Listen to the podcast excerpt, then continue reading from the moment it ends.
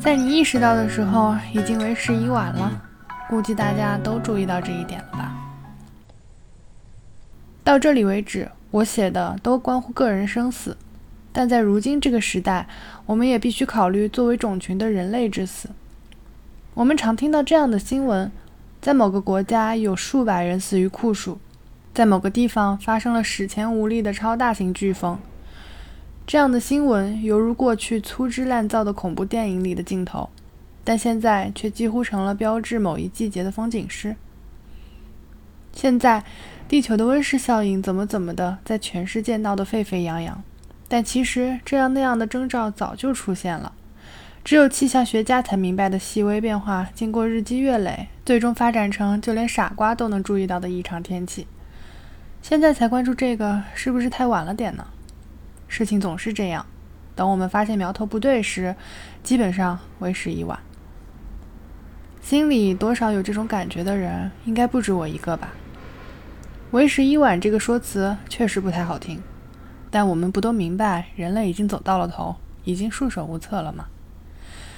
至少我可以很遗憾地说这么一句：我完全无法想象，在未来的某一天，地球上的六十多亿人会齐心协力，一起为了把地球从灭亡的深渊里拯救出来而不懈努力。恰恰相反。我能够很容易地想象出，当地球人意识到已陷入灭亡的危机时，无论说什么做什么，都已覆水难收了。说到底，包括我在内，我们谁都怀揣着不安，心想自己这辈子应该还不会有事吧。我们正是靠着这么可怜的想法活着的。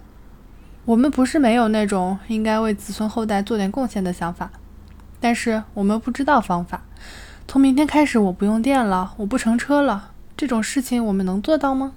再说了，即便做到了，这么点破事儿能解决问题吗？你也许会说，这总比什么也不做好。但现实里也有什么也不做反而更好的事啊。再说了，未来这种东西基本上不会按人类预测的方向走。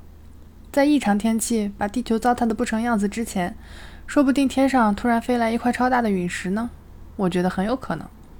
太阳系里有数万颗小行星，人类给其中的大部分都起了名字，也计算出了它们的运行轨道。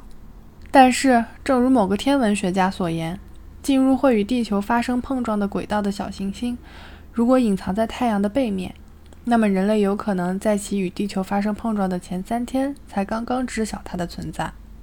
所以说，哪天我们突然确认到一颗小行星，并预测出三天后它将撞击地球，这种事发生的可能性还是很大的。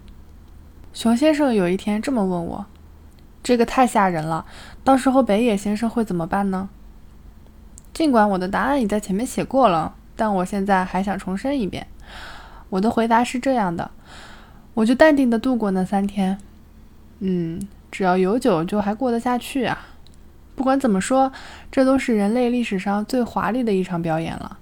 到那时，我就爬到屋顶上去，喝着老酒，望着天，嘴里嚷嚷着：“嘿，你就来吧，什么的。”